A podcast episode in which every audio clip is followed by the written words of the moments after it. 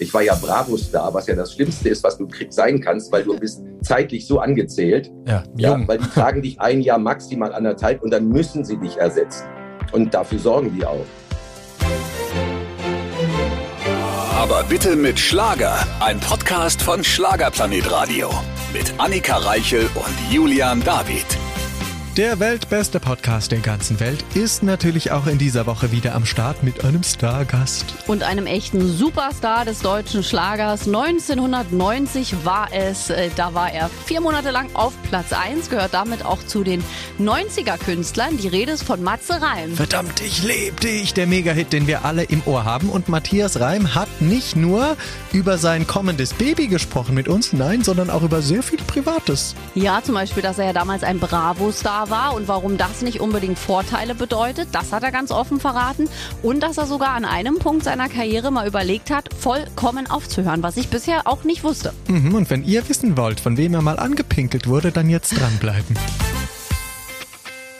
Auch heute wieder mit wunderbarem Stargast, dank der Technik zugeschaltet vom Bodensee. Und ich glaube, kein Gast bisher war so entspannt wie dieser Mann hier mit so einer E-Zigarette hier am Start. Matthias Reim, hallo. Ja, hallo, ja, ich gewöhne mir doch das Rauchen ab. Das ist dann so manchmal die Reserve. Ach. Wollte ich gerade fragen. Die, Ritu die, Ritualreserve. Außer, außer wenn ich ähm, äh, nachts aus dem Studio komme oder, oder wenn ich ein Konzert habe. Da darf ich auch eine rauchen. Ich wollte gerade sagen, du ohne Zigarette? Nee, also das bleibt so ab und an, aber es soll weniger werden. Ja, ich, ich habe da umgeswitcht. Also tagsüber äh, rauche ich gar nicht mehr und komme damit, nehme dann so eine Dampfzigarette mhm. und halte die in der Hand. Das ist eigentlich vor allen Dingen so Ritualen. Ne? Wenn okay. ich ins Studio gehe, manchmal, ich vergesse auch oft da überhaupt dran zu ziehen, aber ich habe das Gefühl, ich habe was in der Hand. Okay, verstehe. Und hast du schon Nikotinpflaster versucht? Hattest du in der Vergangenheit schon jegliche Versuche gestartet, äh, damit aufzuhören? Ja, sind alle gescheitert. aber da ist ja, glaube ich, Nikotin drin, ne, in diesen Dampfings. Aber ja, anders, ja, ja, es wird ja anders verbrannt. Aber, ja, aber ich habe einen Freifahrtschein von meinem Doc. ja, ach das so. ist gut. Der hat gesagt, ich habe so ein Helmut Schmidt-Syndrom. Da lebst du lang. Das könnte tatsächlich ja, als, sein. Als die mich mal auseinandergenommen haben, fragte der mich allen Ernstes, ob ich rauche. Und ich sage, ja, seit 45 Jahren mindestens 20 am Tag. Und dann sagt er, man sieht nirgendwo irgendetwas, sagt er, dann bist du einer von den Menschen, die einfach das abkönnen. Sagt er, brauchst du ja überhaupt keinen Kopf drüber zu machen. Es Bleib, gibt, wie du bist. Es gibt aber wirklich solche Menschen, die fast ihr ja, ganzes Leben lang rauchen und bis zum Ende des Lebens nie Lungenkrebs, nie irgendwas haben. Ja, meiner Oma habe ich noch an ihrem 100. Geburtstag, saßen wir in der Ecke, haben Bier getrunken und ein paar Zigaretten geraucht. und die sagte dann noch, irgendwie schmeckt es mir nicht mehr. Ich habe gesagt, Oma, jetzt brauchst du auch nicht mehr aufzuhören. okay, das war also auch die coolste Oma der Welt. Ja, die wurde 106 in ihrer eigenen Wohnung. 106? Ja, und die ist es auch, mit der ich dieses, diese Geschichte aus dem Kindertraum erlebt habe. Ah. Die, so weise, die so weise war, weil sie so viel erlebt hat. Also zwei Kriege erlebt und den, den Zweiten Weltkrieg wirklich mit vier Kindern auf der Flucht gewesen. Also äh, das war die, die mich wirklich mich gefragt hat, ob ich doch alle am Zaun hätte. Als ich mich beschwerte, als ich mal pleite war, was ja jeder weiß, ja. kam ich dann vorgefahren bei meiner Oma und sie sagt, wie geht's dir, mein Süß? Ich sage, alles scheiße. Und dann nahm sie mir den, den äh, 7er BMW-Schlüssel aus der Hand. Er sagte, komm mal mit vor die Tür ja, und zeigte auf das Auto und sagte, ich hatte einen Handkarren, wo zwei Säuglinge drauf lagen und hinter uns brannte unser Haus.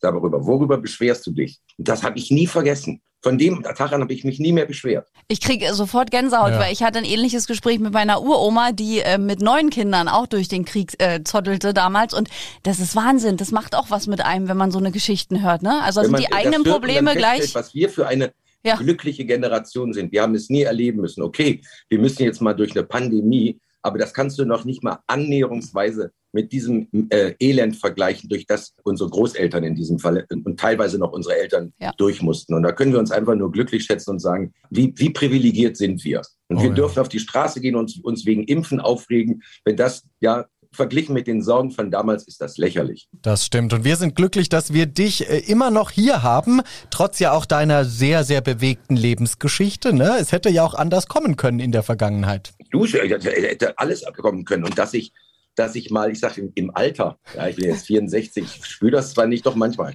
Ähm, Heute, ja, nach dem Training gestern, ne? Ich brauche eine Lesebrille manchmal, ne, wenn schlechtes Licht ist die Zeit verrinnt, aber ich bin da, da wirklich auch ein sehr glücklicher Mensch, weil ich in, mit, mit dem, was ich heute erzählen kann, musikalisch, tatsächlich so viele Generationen gleichzeitig treffe. Und das ist etwas, was, was, nicht, was nicht jeder hat. Also bin ich sehr dankbar für. Ja, du bist ja auch überall. Ich habe, äh, glaube am Silvesterabend irgendwie die 90er Jahre Charts gesehen und schwupps, wer war da? Matthias Reim, verdammt, ich lieb dich. Ich glaube auf Platz 5 oder so, der erfolgreichsten auch, Singles. Ja, oder dachte ich so, der ist auch überall der Reim. Machst einen Fernseher an, schwupps, ist er wieder mit seinem Mega-Hit.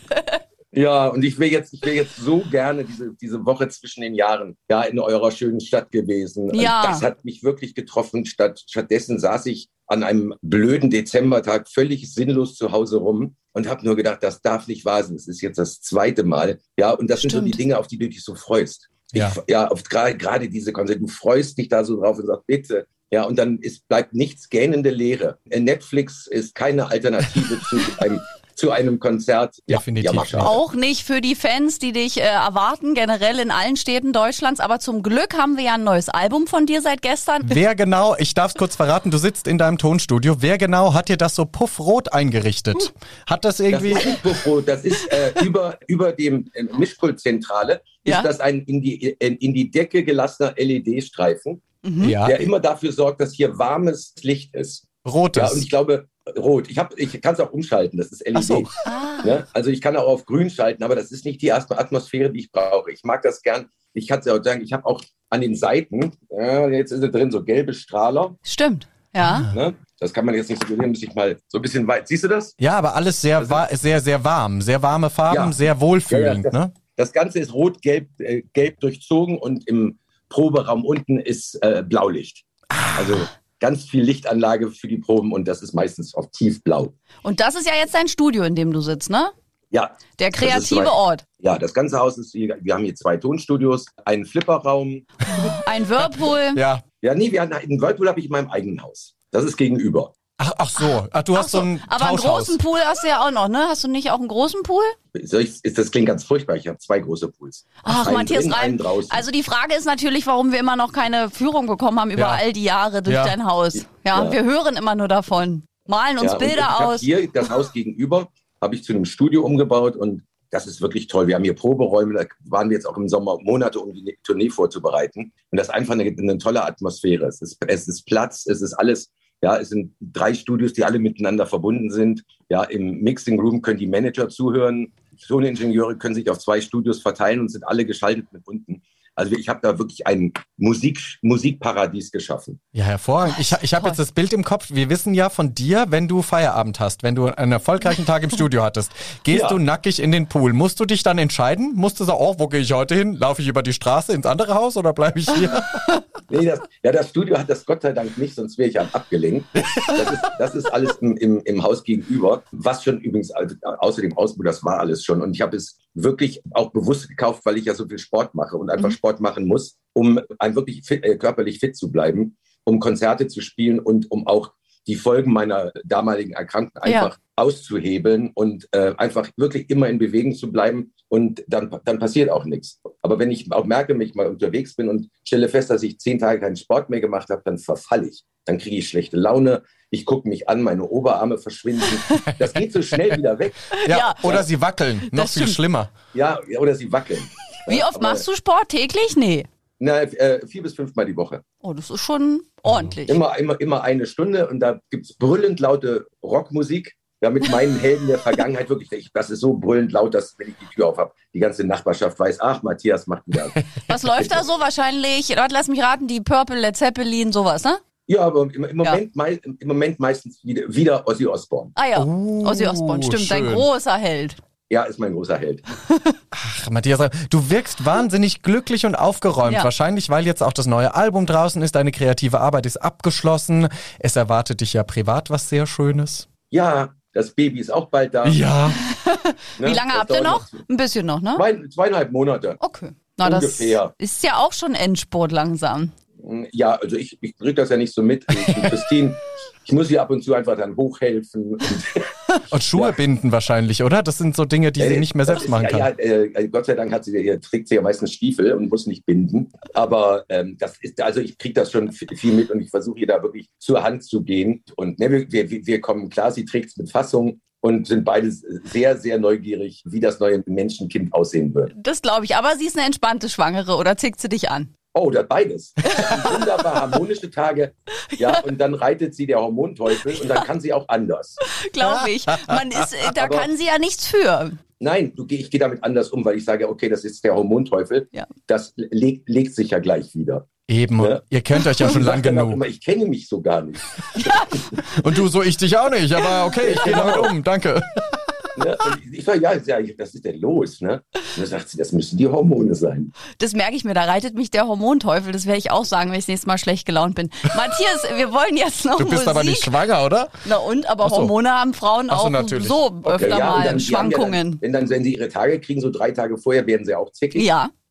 ne? Und die können nichts dafür. Es ist tatsächlich so. Und jetzt ist es ja auch, die Umstände sind ja so, da kommt ja was ganz Großes in Anführungsstrichen auf uns zu, wo wir uns beide echt wirklich drauf freuen. Und da nehme ich das wirklich mit, mit, wirklich mit Gelassenheit hin.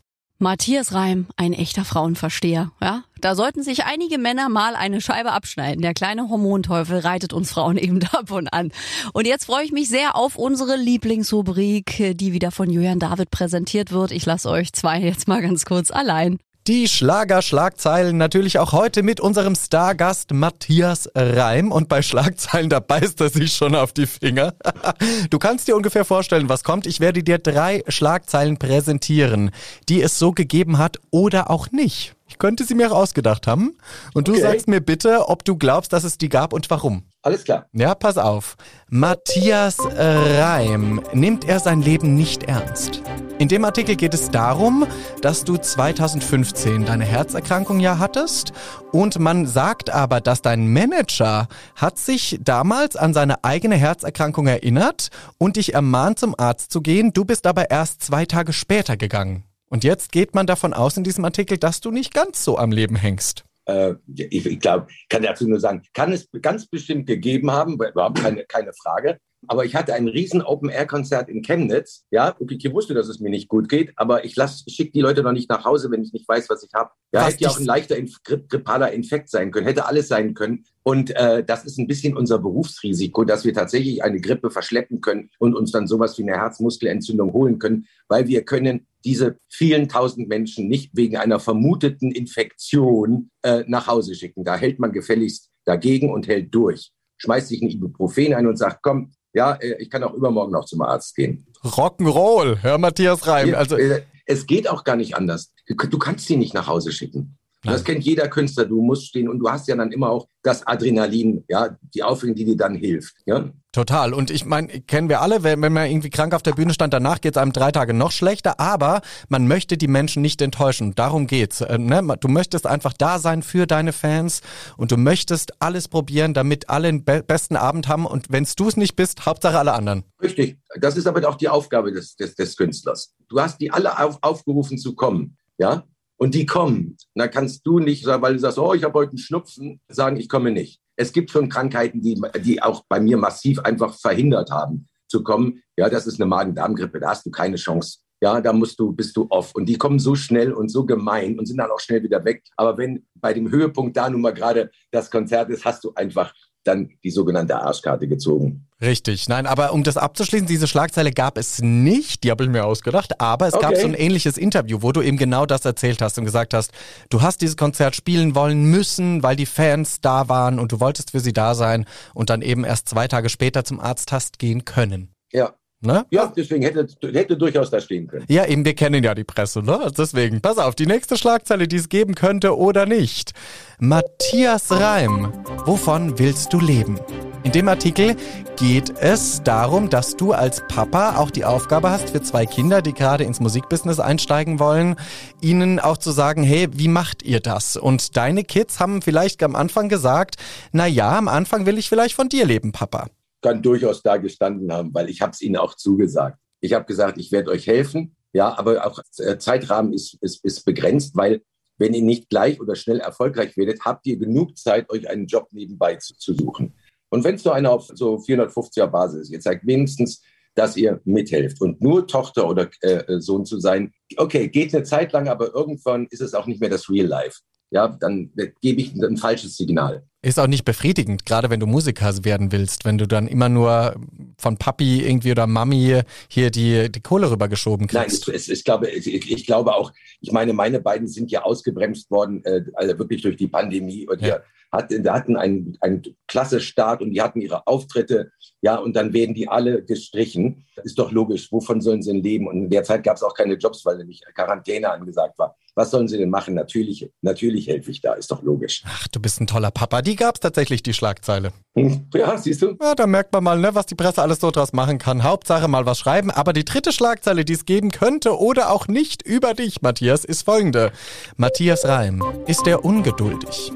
In dem Artikel geht es darum, dass du gesagt hast, nein, man muss äh, quasi auch in, seinem, in deinem Berufsleben mit Einsamkeit umgehen können, mit Leere, mit Warten. Und das Allerschlimmste in diesem Beruf ist das Warten. Ja, das stimmt. Das ist, das ist das Präsenteste in diesem Beruf. Aber äh, es kommt ja immer darauf an, worauf man wartet. Und das ist dann meistens etwas äh, sehr, sehr Schönes. Wenn du auf deine Showtime wartest, ja, in einer, in einer vollen Arena, ja, dann wartest du gerne und empfindest jede Minute zauberhaft, die Aufregung, die kommt. Wenn du ähm, bei einer Fernsehsendung bist, da kann das schon mal nerven, weil du für die, für die drei Minuten, die du da stattfindest, tatsächlich drei Tage wartest auf ja. deine zehn Minuten Probe, um dann wieder im Hotelzimmer auf den nächsten Tag zu warten, wo es dann eine Stellprobe gibt oder weiß der Teufel was. Das ist so, da sagst du, Buddy, hier vergeht die Zeit so sinnlos. Aber es ist auch einfach das System, die Leute, die da arbeiten müssen, ja auch Proben und die Kameras und Lichteinstellungen machen für so viele Künstler. Ich habe Verständnis dafür, aber das ist manchmal wirklich furchtbar. Ja, alle Gewerke müssen auch zum Zug kommen. Aber bist du ein ungeduldiger Mensch, um dem Artikel Über, Recht oder nicht Recht zu geben? Überhaupt, nein, überhaupt nicht. Ach, siehst du. Nein, siehst du. Aber auch die Schlagzahl habe ich mir ausgedacht. Es gibt zwar ein Interview, wo du das sagst, oh, warten ist furchtbar für mich, aber halt nicht aus Ungeduld,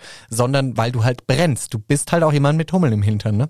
Ja, du, du, du brennst und du willst was machen. Eben. Ja, und du kennst das auch selber, in Garderoben rumzusitzen. oh. Ja, ähm, ist manchmal wirklich eine harte Nummer, weil du, du, du wirst immer sinnloser. Ja, ja, und man wird auch immer unkonzentrierter. Und dann muss man auf die Sekunde wieder funktionieren, ne? Ja, ja. richtig. Ja, du, du timest dein Essen, äh, ja, weil nach dem Essen hast, ist man müde, man hat auch eine müde Ausstrahlung.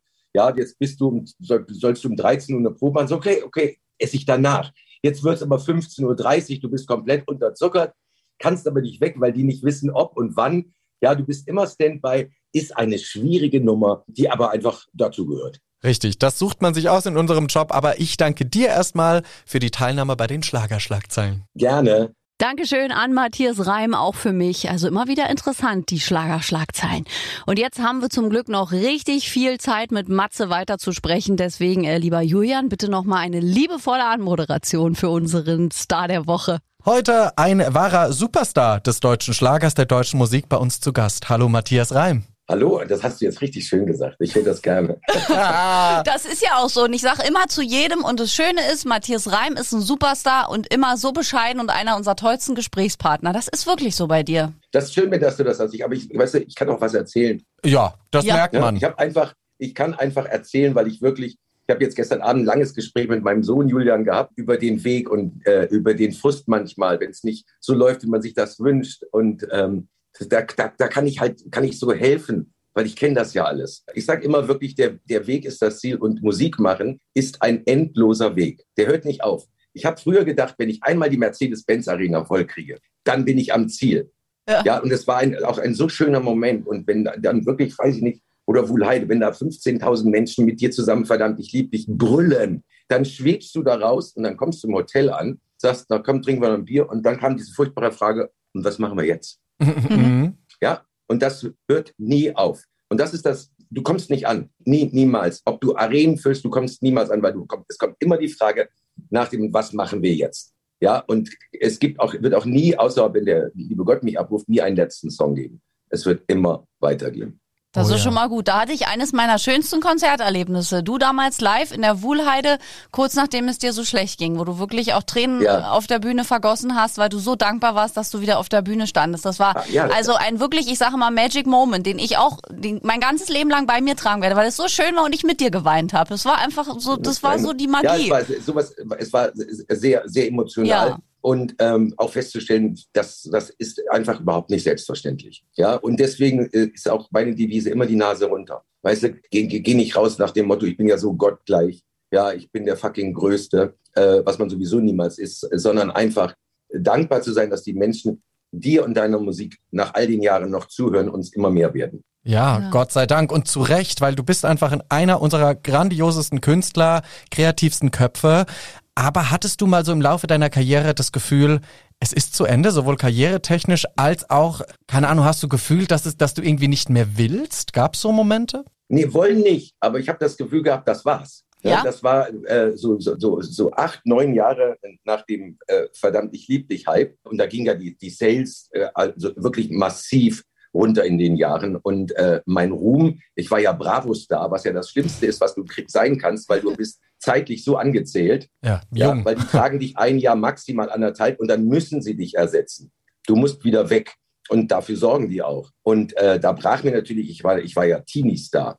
Ja, Stimmt. da brach mir mein, eigentlich äh, 99 Prozent meines Publikums weg. Und dann habe ich, weil ich ja noch dachte, das muss ein Irrtum sein, habe ich ja noch eine, äh, eine, Plattenfirma bestellt zu einem großen Konzert in Dresden, sagen, da könnt ihr sehen, was ich noch wert bin. Und zu diesem großen Konzert in Dresden kamen wirklich 13 Leute. Ernsthaft? In was und, für einer Halle? Und leider die zukünftige Plattenfirma, die danach dankend abgelehnt hat. Und danach habe ich mir ein Bier genommen, habe gesagt, weißt du was, Matthias, hör auf. Also ja? wirklich bewusst, also ganz bewusst. Hast gesagt, ganz bewusst sagen, du kannst produzieren, du kannst Songs schreiben, deine, deine Zeit ist vorbei. Die hattest du, ja, behalt sie in Erinnerung und hör auf. Und wann kam dann der Punkt, wo du gesagt hast, nee, ich höre nicht auf? Also kam das aus dir raus? Hat irgendein anderer gesagt, Alter, das war jetzt einmal blöd, mach weiter? Oder wo, wie kam das? Ja, kurze Zeit später hat äh, meine Plattform gesagt, sprich doch mal mit einem richtigen Manager. Und da habe ich gesagt, oh, nee, sag ich, brauche ich nicht, will ich nicht. Und dann, der sollte ich nur beraten. Da habe ich gesagt, ja, der kann mich ja mal beraten. Und dann haben sie meinen immer noch Manager Dieter Weidenfeld vorgestellt, der inzwischen 92 Jahre alt ist. Und der hat gesagt, dann fangen wir noch mal ganz von vorne an, Matthias. Und dann hat er mich auseinandergenommen, dann hat er mich gezwungen, mit Teams zusammenzuarbeiten, meine Geschichte zu erzählen. Am Anfang war ich sehr bockig, weil ich das, ach, ich wollte überhaupt nicht beraten werden weil ich wusste ja alles. Naja, und dann ging es wirklich, die, da kam die Karriere wirklich diese wunderschöne Treppe nach oben, Schritt für Schritt. Ich habe gefühlt in jedem Dorf dieser Erde gespielt. Ja, und das fing mit 250 Leuten dann wieder an. Irgendwann, jedes Mal, wenn wir wiederkamen, waren es doppelt so viele. Und das kann man sich dann ausrechnen über 10, 15 Jahre. Irgendwann waren die Hütten wieder voll. Ich wurde immer teurer, ich wurde immer, immer besser.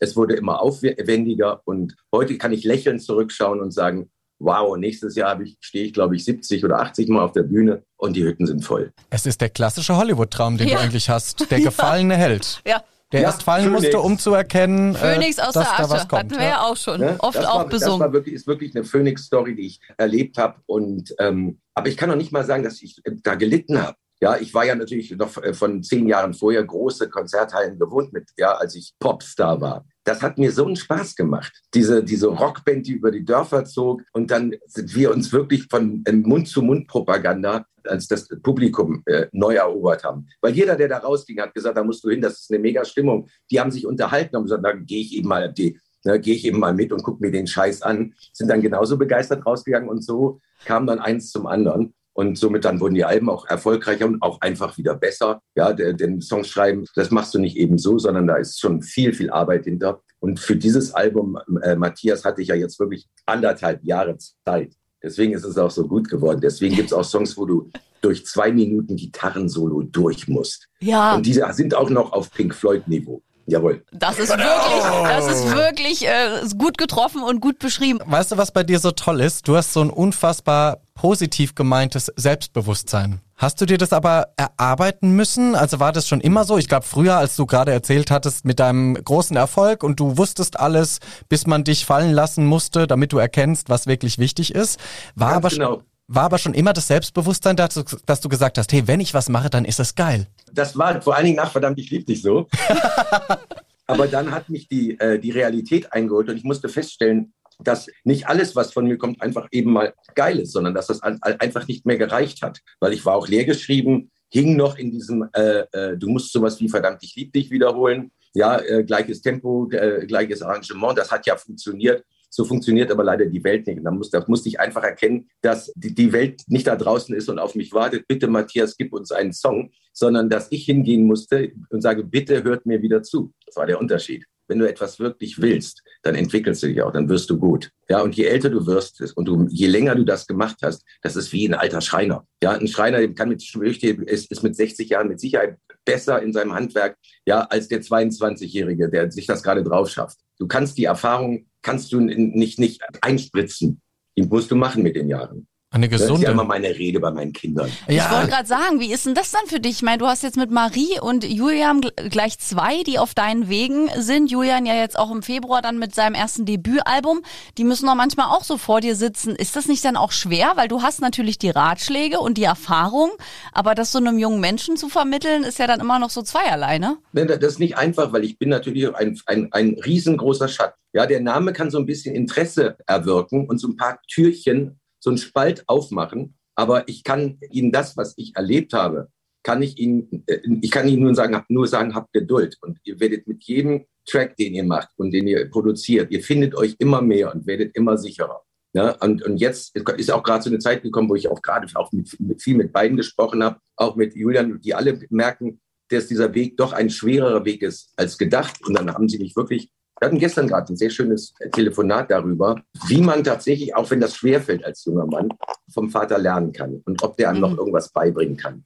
Ob er bei mir noch mal in die Schule gehen kann. Ach, schön. Da habe ich gesagt, weißt du was, wir haben viel Zeit, sage einfach dabei im Studio. Ja, arbeite mit, hör dir das an und dann werden wir auch viel Zeit zu haben, zu reden, worum es bei Songs geht. Es geht, ja, worum es bei Songs geht. Es geht darum, dass du die Menschen abholst, dass du sie dazu bringst, dir zu glauben, wenn sie zuhören und sagen, den oder die Band oder was auch immer mag ich, weil. Ja, und dazu gehört immer auch ein bisschen eine Story, immer irgendetwas Besonderes. Das ist fängt bei den großen Rockbands in den 70ern, 80ern an. Ja, wenn du Pink Floyd hörst, weißt du immer, wie, dass sie unheimlich still wurden, während sie Musik gemacht haben und einen unfassbaren Gitarristen hatten, wo du mal, äh, der nicht jetzt mit, mit, mit 64. Äh, Noten gezeigt hat, was er kann, sondern mit Tönen, wo du einfach sagst, mein Gott, geht mir das in den Bauch, mhm. ins Herz ja, oder ein Leonard Cohen, der mit seiner tiefen Stimme Geschichten erzählt hat. Und wenn du dem zugehört hast, hast du gesagt, ja, A, glaube ich dir, B, kenne ich ein bisschen was von deiner Vita und das ist spannend. Ja, erzähl mir mehr aus, aus der tiefen Depri-Welt. Ja, also jeder hat irgendwer, also und sowas musst du finden und das kannst du als 23-Jähriger oder 22, 21-jährige Marie, kannst du das noch nicht haben. Du musst es dir erarbeiten. Ja, und du musst, du musst du sein und du bleiben und dich auch ein bisschen entscheiden. Werde ich ein bisschen ein trashy Star diese Welt geht, geht, geht auch. Ja, oder möchte ich äh, wirklich ein ernstzunehmender Musiker werden? Ja, Trashy Star geht noch ein bisschen äh, schneller und leichter, ist aber auch kurzlebiger. Und der Weg zu einem ernstzunehmenden Musiker ist ein sehr langer Weg, kann aber auch ein sehr, sehr schöner sein. Perfekt zusammengefasst. Ja. Das, was wir auch immer sagen. Ich lausche andächtig und schreibe mit. Trash geht schneller, aber ist meist kürzer und äh, Musiker dauert länger, ja. aber ist, wenn man es richtig anstellt, nachhaltiger. Genau so ist es auch. Und du, ja. und du verbrennst ja auch einen Namen. Ich meine, der Name Reim, wenn du in so ein Trash-Format gehst, ist natürlich gern gesehen, aber danach ist er dann auch benutzt genau. für so ein Format. Ist aber Gott sei Dank dann nur für die Person. Ja, genau, ja, ja. klar, natürlich. Für die, den Namen benutzende Person. Ja. Und du, du kannst, das ist, ist, ist ein großer Name, den die sich auch bewusst genommen haben. Sie hätten sich auch nur Julian oder nur Marie nennen können, ja, und wissen, okay, damit habe ich ein kurzzeitiges Interesse und danach muss ich mich beweisen. Und das versuche ich Ihnen zu erklären. Und das nehmen Sie auch an und arbeiten wirklich und schicken Ihre Songs oder hier, hör mal, wie findest du das? Ja, und äh, ich, ich sage, inzwischen sage ich was. Vorher wollten sie auch gar nichts hören. Ne? Vorher haben sie gesagt, das machen wir schon. Ja, ja. Papa, ja. Papa das machen wir, Papa. So gedacht, der vermeintlich einfache Weg, um dann festzustellen, oh shit, es wird dann vielleicht doch sogar noch etwas schwerer, sogar, weil man was beweisen muss. Ja, weil man was beweisen muss und weil dieser Name zwar ein, ein, ein durchaus ein gewisses Licht beinhaltet, aber auch ja in diesem Fall einen Riesenschatten wirft. Ja. Ja, und damit muss man sich auseinandersetzen. Aber das machen wir gerade auch als Team. Toll. Und ähm, da lassen wir uns noch was einfallen. Das glaube ich. Und wir wollen natürlich über ein Thema auch noch reden, das Baby, das da noch das Licht der Welt erblickt. Und wir haben schon hinter den Kulissen ein bisschen übers Windelnwechseln äh, gesprochen. Du hast ja ein bisschen Erfahrung. Wie bist du da dem Thema positiv gestimmt oder sagst du nicht mit mir, ich wechsle keine Windeln? Also ich habe erst mal angekündigt, ja, meiner Frau, dass ich damit überhaupt nichts mehr an der Mütze habe, dass ich dafür zu alt bin. Wir haben ja vorher, das ist ja ein geplantes Baby, wir haben ja vorher viel darüber gesprochen. Ich habe gesagt, erwarte einfach nichts von mir. Ich bin ja ja, ich bin da dem nervlich nicht unbedingt gewachsen. Da mhm. hat sie das gesagt, akzeptiere ich, kriege ich hin. Du machst einfach, wie du empfindest und was du willst. Damit habe ich mir natürlich einen Freifahrtschein geholt. Ja. Ja? Toll, pfiffig. Aber ich kenne, aber ich kenne mich, ja. Und wenn dann so ein kleiner Fratz da liegt, dann kann ich ja gar nicht anders, ja, als sagen, komm mal her. Also ich habe mich da lediglich beschützt, weil wir auch darüber Gespräche geführt haben. Ich muss auf der Bühne bei den Konzerten, bei den Tourneen muss ich stehen. Ja, und da kann ich nicht völlig übernächtigt und genervt mit letzter Kraft meine Konzerte machen, weil diese Konzerte erhalten unser aller Leben. Das, mhm. ist, das ist unsere Lebensgrundlage. Und das ist ganz wichtig. Und da habe ich halt, Christine, natürlich totales Verständnis für. für. Für mich ist es natürlich auch viel schöner und für sie dann auch. Alles, was ich dann gebe oder worauf ich mich freue, und ich freue mich da tierisch drauf, ist dann freiwillig. Ja. ja. Da ist es nicht mal, hier, nimm mal, machst ja sonst eh nichts, bisschen, bisschen Tournee oder, oder so, weißt du? Ja. ja. Ne? Das äh, habe hab ich damit ausgeschlossen und kann dann mich jetzt voller freier Fröhlichkeit darauf freuen, was da auf uns zurollt. Okay. Ach, schön. Dann nimmt man die proppevolle Windel und sagt, hier, Matthias Reim, bitteschön, jetzt gerade hast du Lust, bitteschön, dann äh, mach mal. Bitte. Ja, du hast jetzt gefälligst Lust zu haben. Mhm. Ja. Aber du hast ja schon gesagt, die Babys mögen das ja. Bisher hast du positive Erfahrungen damit gemacht. Ja, weil ich das weil ganz ähm, der, der Moment des Windelns, so blöd das klingt, ist ja ein unheimlich fröhlicher, intimer Moment. Ja. Du hast da das nackte Baby, okay, das stinkt ein bisschen, ist aber auch nicht ja, also jetzt, wenn du, wenn du es wegmachst, aber du hast ja ein quietschvergnügtes, äh, grinsen, grinsendes, süßes, yeah. wirklich, und Babys riechen ja auch so gut vor ja. dir, wo du dann den ganzen Blödsinn mitmachen kannst, ja, und was, was einem da so einfällt, ja, dieses, dieses, dieses umwickelte Kuscheln, das macht, das macht auch riesen Spaß. Ach, süß. Und wie oft bist du schon angepinkelt worden von einem deiner Babys? Also es ist passiert. ja, es ist passiert, also, aber ich kann mich gar nicht genau an, äh, daran erinnern, an welches. War auf jeden Fall eins, eins der männlichen. eins der männlichen. Gut, wir sagen es nicht. Julian, Grüße an der Stelle. genau, Julian. Julian kommt im Februar. Wir werden ihn fragen, ob er sich noch daran erinnern kann. Aber hättest du damit nochmal gerechnet? Weil es war ja oft auch ein Thema in unseren früheren Gesprächen.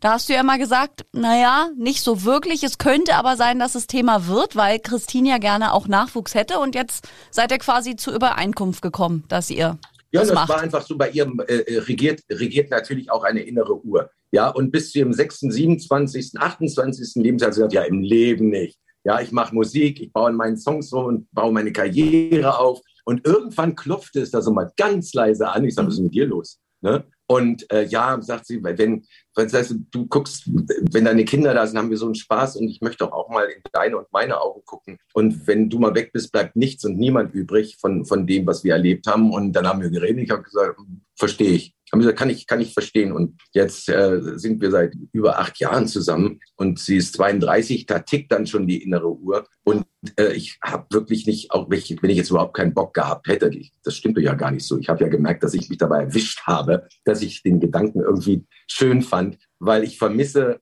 auch etwas. Ich meine, meine Kids sind jetzt alle aus dem Alter raus, wo sie kuscheln. Ne? Und wo du so der Held bist. Ja, wenn du so eine drei- oder vier-, fünfjähriges Teil da vor dir stehen hast, ob Junge oder Mädchen, für die bist du der Gott, die hängen an deinen Armen, noch nicht weg, wann kommst du wieder? Heute heißt Hi, Papa. Maximal. Und wenn ich zu meinen, meinen Kids sage, vor allem auch den Jüngeren, so, die sind jetzt 14 und 17, sagen, ach kommt, wir kuscheln ein bisschen auf dem Sofa. Ich sage, Fernseh gucken können wir oder Netflix, aber von Kuscheln kannst du bitte ja einen Meter Abstand nehmen. Papa, ja, einen Meter Abstand, hallo. Ja. ja, furchtbar. Ja, und bei meiner Tochter, die, ja, die kommt schon mal, die darf ich schon mal kurz in den Arm nehmen, aber äh, äh, äh ja, aber äh, auch nur ganz kurz, weil ich bin ja nicht von BTS oder so. Ja. Wenn ich jetzt Koreaner wäre, dann dürfte ich das den ganzen Tag. Aber ich bin ja nur ein europäischer Papa. Ja, wahrscheinlich stimmt es sogar. Ach, es ist so schön, dich so strahlen und glücklich zu sehen, denn ähm, das macht immer Hoffnung, dass man eben Hoffnung haben darf, dass es bald wieder richtig losgeht. Du warst jetzt auch sehr lange für deine Verhältnisse auf deinem Allerwertesten gesessen, musstest und kannst es kaum erwarten, ne? Ja, das kannst du glauben. Ich bin auch so vorbereitet. Ja, was? Ja on fire. Ja, ich bin on fire, aber auch, auch äh, programmmäßig. Das ganze Konzert. Ich hatte so viel Zeit, das vorzubereiten. Ich habe das alles komplett auseinandergenommen, habe so einen großen Teil die Band ersetzt, habe die Arrangements komplett mit, mit, mit wirklich Top-Profi-Arrangeuren hier in tagelanger Arbeit ent entwickelt. Dann haben wir hier geprobt, ja, in tiefblauen Funkellicht in den Proberäumen und haben eine, ein, ein, jetzt ein wirkliches Konzert erarbeitet, wo auch gerade die alten Songs eine massive Rolle spielen. Auch die Details in den alten Songs, die sich in der Zeit so ein bisschen weggespielt hatten. Mhm. Ja, so Nebenmelodien Ja, so kleine Gimmicks, an die sich jeder erinnert. Wenn du sagst, ich habe geträumt, von dir kommt automatisch, ich habe geträumt von dir. Ja, stimmt. Ja? Oder selbst so gesetzte Echos, die du irgendwo hingesetzt hast, die die Menschen einfach mitsingen, die musst du wieder einbauen. Das ist, das ist einfach ein, für die Menschen auch ein musikalisches Zuhause. Ja. Ja, und sich in die Arme nehmen und sagen, hey, das hat mich 30 oder über 30 Jahre meines Lebens begleitet. Und wenn du überlegst, von 30 Jahre sind von 20 bis 50, ja, oder, oder von 50 bis 80, das ist schon eine massive Zeitspanne. Mhm. Auf jeden Fall. Die sind alle wieder da und feiern mit mir zusammen äh, eigentlich einen großen Teil ihres Lebens. Ja, und ich glaube, im Dezember waren halt viele auch darauf eingestellt, dass sie dich endlich live sehen. Das war ja alles äh, ziemlich Ja. kurzfristig dann noch mit dieser unerwarteten Welle. Wann äh, sind jetzt die Termine angesetzt? Wann soll's auf die Bühne gehen für dich? Also für mich geht es am 1. Juni los. Und Okay. da muss man mal im Internet gucken, da gibt es, glaube ich, 40 Termine deutschlandweit und dann gehen wir, ich glaube, ab späten Oktober äh, gehen wir dann durch die Arenen Mhm. und, und, und Hallen des Landes als in der, dann in der, in der Hallenvariante der Tour. Und dann sind die Termine jetzt, also in Berlin und Hamburg und, und Rostock ausgefallen sind, die sind einfach exakt auf, äh, auf Ah. dieses Jahr Okay. auf dieses Verlegt. Jahr verschoben. Und dann geht's geht's auch durch die Arenen noch, noch in, in, in, ins Frühjahr draußen rein. Und ans- ansonsten bin ich auch schon wieder in Planung, mit noch ein paar andere Projekte zu machen, die auch dann mal, kriegt ihr dann auch, auch, auch alles noch mit, sehr, sehr spannend werden kann, können und auch musikalisch sehr spannend sind. Oh. Matthias Reim hüpft auf allen Spielfestwiesen. Ja, ich Ja. freue mich sehr. Nein, aber das Tolle bei dir ist ja auch, dass man so merkt, dass du nie den Spaß verlierst und dass du eben möchtest und eben nicht irgendwie sagst, na gut, dann spiele ich halt jetzt noch ein Jubiläumskonzert und noch ein Geburtstagskonzert und hol da noch ein bisschen Kohle, sondern du willst, ne? Du machst es aus es, Leidenschaft. Ist, es geht ja, es geht ja, wenn man mal so aus, ich bin ja ein relativ bescheidener Mensch, ja, es, es geht gar nicht mehr um, um Geld. Das ist überhaupt nicht der Motor. Das habe ich eigentlich, eigentlich genug, wenn ich bescheiden mein Rentnerdasein verbringe. Äh, ich habe eine gute GEMA, das ist eine gute Rente. Kann ich, könnte ich, könnte ich theoretisch wunderbar von leben. Aber wofür soll ich denn dann leben? Für mich wäre das Leben ohne Konzerte, ohne äh, äh, Musik komplett sinnlos. Dann kann ich auch gehen. Deswegen höre ich, ne- will, will ich, will ich auch nie aufhören, auch im- immer weiterdenken, weil es ist, ich habe ja Menschen, die zuhören. Ja, also macht es so einen Spaß, wenn man weiß, die freut sich darauf, wenn du dir was einfallen lässt. Das ist dann die pure Freude.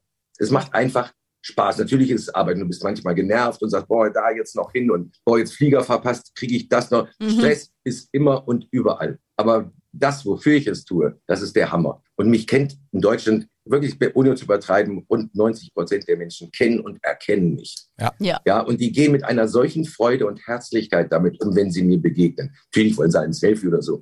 Aber auch mit so viel Respekt, ja, dass ich niemals sage, ich kann jetzt nicht, es sei denn, ich kann wirklich nicht, weil ich gerade den Flieger verpasse. Ne, weil es kostet halt immer eine Minute, bis die ihr Handy rausgeholt haben, die Kamera umgedreht und dann irgendwie arbeiten, wie geht das? Ja, aber sie nehmen etwas mit und, und geben mir etwas damit, ja, und sagen, wir mögen dich, wir mögen deine Musik und wir, wir verfolgen, also wir verfolgen das, was du tust. Das sind die, die in die Konzerte kommen, das sind die, die streamen, das sind die, die mein Leben äh, äh, reich gemacht haben.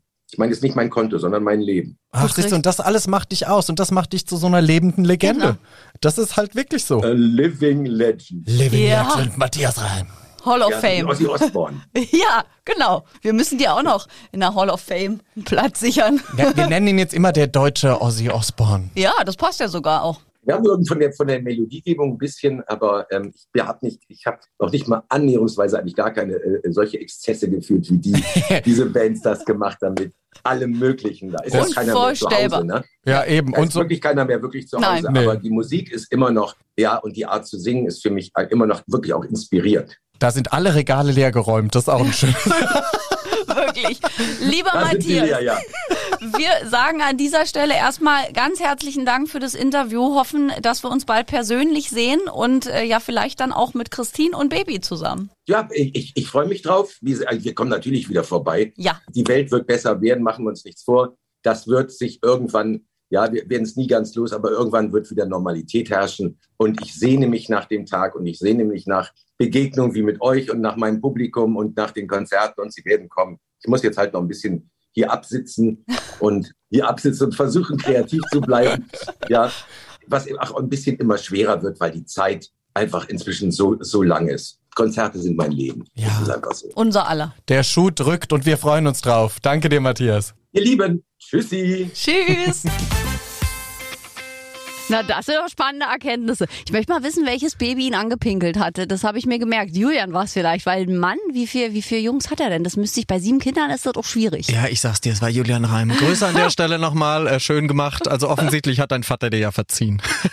Wir werden das einfach mal behaupten, wenn Julian dann mit dem Album im Februar bei uns ist, ja. weil er folgt ja auch der nächste Reimsprössling und das ist auch schön, wie Matze so aufgeräumt erzählt, dass er den Kindern so viele Tipps eben auch gibt und wie er sich mit Christine jetzt auch geeinigt hat wegen dem neuen Kind. Also das ist, ist schon ein, ein, toller Mann. Was soll man zu ihm noch sagen? Ich liebe Matthias Reim sehr. Ja, ich auch. Er hat einfach wahnsinnig viel zu erzählen. Ja. Freuen wir uns schon auf den nächsten Besuch. Aber wenn ihr mal einen Künstler, eine Künstlerin hier bei uns im Studio haben möchtet, dann schreibt uns doch gerne kostenlos über die Schlagerplanet Radio App, denn da erscheint ein Briefumschlag, dann landen eure Vorschläge bei uns auf dem Tisch. Ich hätte es nicht schöner sagen können. In dieser, äh, in diesem Sinne sind wir in einer Woche zurück, dann mit einer Frau. Mehr sei noch nicht verraten. Oh ja, bleibt oder werdet gesund. Ciao. Aber bitte mit Schlager. Ein Podcast von Schlagerplanet Radio. Die Radiowelt für Schlagerfans. Mit Schlagerradios für jeden Geschmack. In der App und im Web. Schlagerplanetradio.com.